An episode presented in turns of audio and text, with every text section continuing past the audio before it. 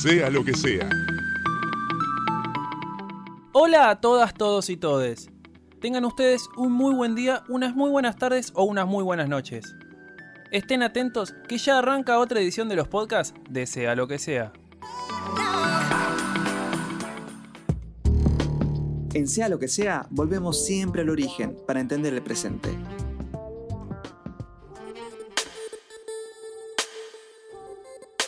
No creo que haga falta que me vuelva a presentar, pero por las dudas lo hago. Mi nombre es Ezequiel del Pino Yamne y hoy tengo el agrado de presentar a quien me va a acompañar en el día de la fecha. Le doy la bienvenida a la voz femenina del proyecto, la queridísima, la estimada. Guay, guay, guay, para. Poppy Magliolo, simple. Listo, terminamos con la presentación formal. Ahora sí, vamos al tema del podcast.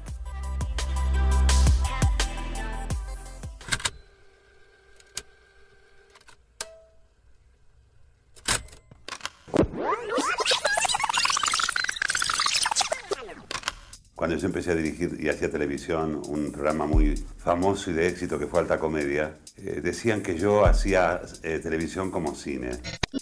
Otra cosa que ayudó mucho fue los cambios en la tecnología, entonces permitía experimentar eh, con elementos y herramientas un poco más cercanas. Los Abuelos de la Nada es una entidad muy seria que tiene muchos años de rock y sobre todo no un rock puertas adentro como que se ha conocido en este país. El rock es otros países, el rock es diferentes categorías de temperatura, de climas sociales. El rock and roll no es un ambiente muy fácil, entonces nos pasaban bastante por encima, ¿viste? Porque éramos, ah, los pibitos del bordo.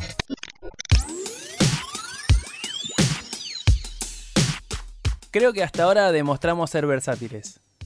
No es por agrandarnos, pero es así. Sí, ya venimos tocando temas como el amor en cuarentena, contamos lo que fue la última dictadura militar y en la última edición hablamos sobre los mobileros de la radio y la televisión. Y es justo por acá en donde encontramos la relación con el podcast de hoy. Vamos a hablar sobre quienes para nosotros marcaron un antes y un después a la hora de hacer periodismo. Podríamos hacer un repaso extenso, cual nota de diario, pero como ya saben, no es a lo que apuntamos. En esta edición de Sea lo que sea, vamos a hablar un poco sobre Fabián Polosecki y Damián Cook para hacer un paralelismo entre quienes hoy por hoy son nuestros referentes.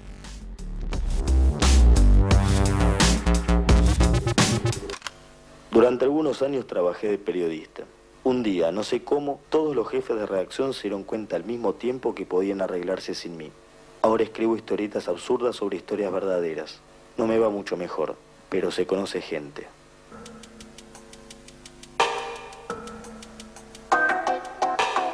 Buenos días, buenas tardes, buenas noches. Sean domingo como cada bienvenido a una nueva edición de Historias Innecesarias. Y te recuerdo que me ayuda un montón si comentás, te suscribís, pones una manito arriba, abajo en la que se te recante y, por qué no, activar la campanita para recibir una notificación cada vez que subo un video.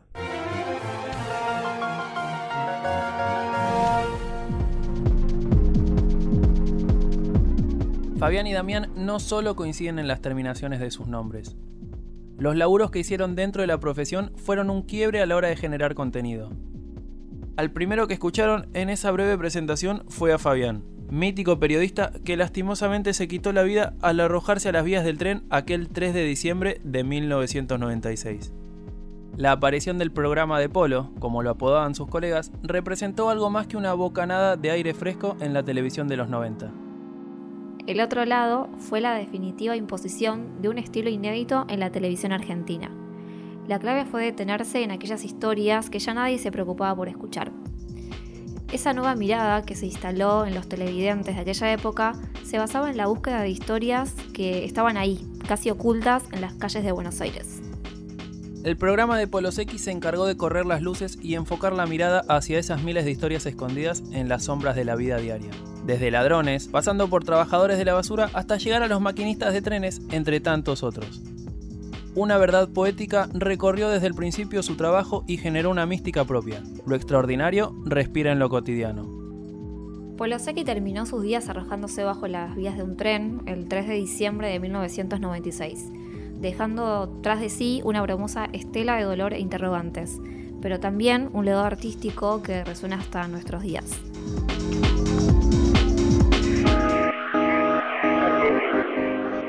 Bueno, creo que nos extendimos un poco con Fabián. Igual está bien porque es nuestro padre y tenemos que homenajearlo como se debe. Ahora sí, Vamos con quien es nuestro hermano mayor, Damián Cook. Nacido en la provincia de Chaco hace 23 años, Damián vino a traer cosas nuevas. Su canal de YouTube, Historias Innecesarias, se corre bastante de lo lineal que son los contenidos de la plataforma. Parece que lo estamos vendiendo y es así, porque desde sea lo que sea tratamos de difundir trabajos de calidad. Damián lo que hace es llevar adelante un proceso de investigación acerca de diferentes hechos históricos, ya sea de Argentina o a nivel mundial, y recopila fotos, información y videos. Entre sus reproducciones se encuentran cinco que a nosotros nos gustan mucho y son Los Doce Apóstoles sobre el motín de Sierra Chica, uno sobre Charles Manson, otro sobre los hermanos Menéndez y los últimos son de las tragedias aéreas en Argentina y los abusos de la iglesia. Bueno, nos contactamos con él para que nos cuente cómo surgió el canal. Lo del canal de YouTube fue bastante progresivo, digamos, porque empecé en Instagram, eh, donde hacía contenido, contenido bastante variado, nada, nada muy específico, pero las historias innecesarias, que sí las hacía en Instagram, para, para historias de Instagram específicamente, eh, empezaron a gustar. Y un día Paulina Cocina, una tremenda youtuber, me recomienda subirlo a, YouTube. No le di mucha importancia al principio y cuando me lo dijo por segunda vez dije, bueno, vamos a hacerle caso. Eh, yo no era muy consumidor de la plataforma de, YouTube, tenía como en mente una idea de que ya se habían inventado todos los youtubers, que no se podía como ofrecer nada nuevo, pero pensaba así porque simplemente no, entraba a YouTube a ver. Eh, y bueno, Básicamente surgió así, pero no, no, es que mi idea fue originalmente, ok, voy a hacer un canal de YouTube. se fue dando simplemente. Acto seguido le preguntamos a qué apunta con su canal de YouTube y esto es lo que nos respondió. Actualmente, de repente, YouTube se convirtió en mi laburo, en, vivo gracias a YouTube, eh, o, sobrevivo gracias a YouTube. Eh, entonces apunto a seguir laburando, a seguir trabajando prácticamente. Pero más allá de eso, con el tiempo me fui dando cuenta que uno al tener tanta llegada, tanto alcance, eh, porque la gente, a la gente le gusta lo que uno hace, puede aprovechar y usar ese alcance y esa llegada para dejar algún mensaje cada tanto. ojo, no, no hablo en plan autoayuda y de repente hacerse una cosa súper positiva y, tú puedes hacer lo que quieras o algo similar en absoluto, eh, sino de qué sé yo, por ahí me, me, gusta dar mi punto de vista de ciertas cosas y la última vez, eh, la última, el último video que saqué, uno que habla sobre el consumo irónico, entre comillas, eh, generó eso, generó una cosa que mucha gente me hablaba y me decía, che, mira, desde que vi el video recapacité en ciertas actitudes que tuve en las redes, en ciertas cosas que compartí, ahora pienso dos veces antes de compartir algo, y eso para mí está buenísimo. Ya me había pasado con, con el de la marihuana, que que también como que generé sin quererlo, porque la verdad que no, no tenía en mente, generé como un cambio en la mente de varias personas, gente que me empezó a hablar y me decía, che, gracias a tu video, eh, se lo mostré a mi vieja y entendió de qué iba todo esto y ahora me deja plantar en mi casa o cosas similares. Eh, entonces son esos pequeños clics que uno va, va dando, pero sin darse cuenta a veces. Mantener una constancia en la cantidad de contenido generado es muy difícil y lo decimos por experiencia, pero cuando hablamos con él sobre cómo hacía, medio que nos, ¿cómo decirlo? Nos vamos a animar a subir más cosas. Normalmente, mira, a lo que estoy más acostumbrado es hacerlo bastante en el día a día. Digamos, domingo publico un video y el lunes ya empiezo a pensar, bueno, a ver de qué hablo el próximo domingo. Y ahí en el transcurso de la semana lo voy armando. Eh, en el medio publico algunos videos semanales, que eso sí los, los, los armo con un poquito más de planificación no, planificación, sino con anticipación, eh, más que nada porque tengo que organizar todo el estudio para grabar, entonces ya que acomodo todas las luces, el micrófono, etcétera, etcétera, eh, el fondo y demás, eh, ya aprovecho y grabo de corrido, si puedo, unos cuatro, de cuatro a seis videos y con eso estoy cubierto como, no sé, tres semanas. pero el del domingo es el que más, más laburo me lleva, más que nada porque son temas más, más largos que requieren una investigación, básicamente. Y nada, para evitar tirar fruta y hablar al pedo, me gusta me gusta interiorizarme bien en el tema, meterme de lleno en archivos, en la época, eh, por completo y así poder plasmar bien lo, que pasó. Eh, por eso me gusta contar historias que, ya pasaron normalmente, historias que tienen un, inicio, un, conflicto y un fin, por así decirlo. Eh, pero sí, me lleva bastante, bastante tiempo. Ya cerrando este podcast del día de la fecha y para no abusar mucho de su tiempo, le preguntamos a modo de consejo en cuántas plataformas invertir a la vez por el público tan diverso que lo consume. Claro está que a él le nombramos a Instagram y YouTube porque son sus fuertes.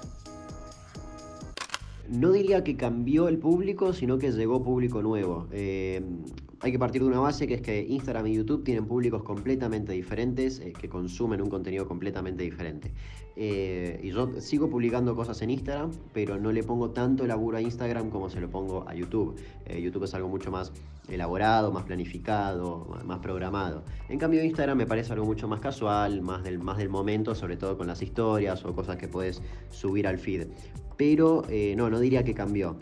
Pero estoy viendo ese, ese, ingreso del nuevo público, ese nicho nuevo de YouTube, que es gente por ahí que tiene un promedio de edad más alto que el que, estoy acostumbrado a, Instagram.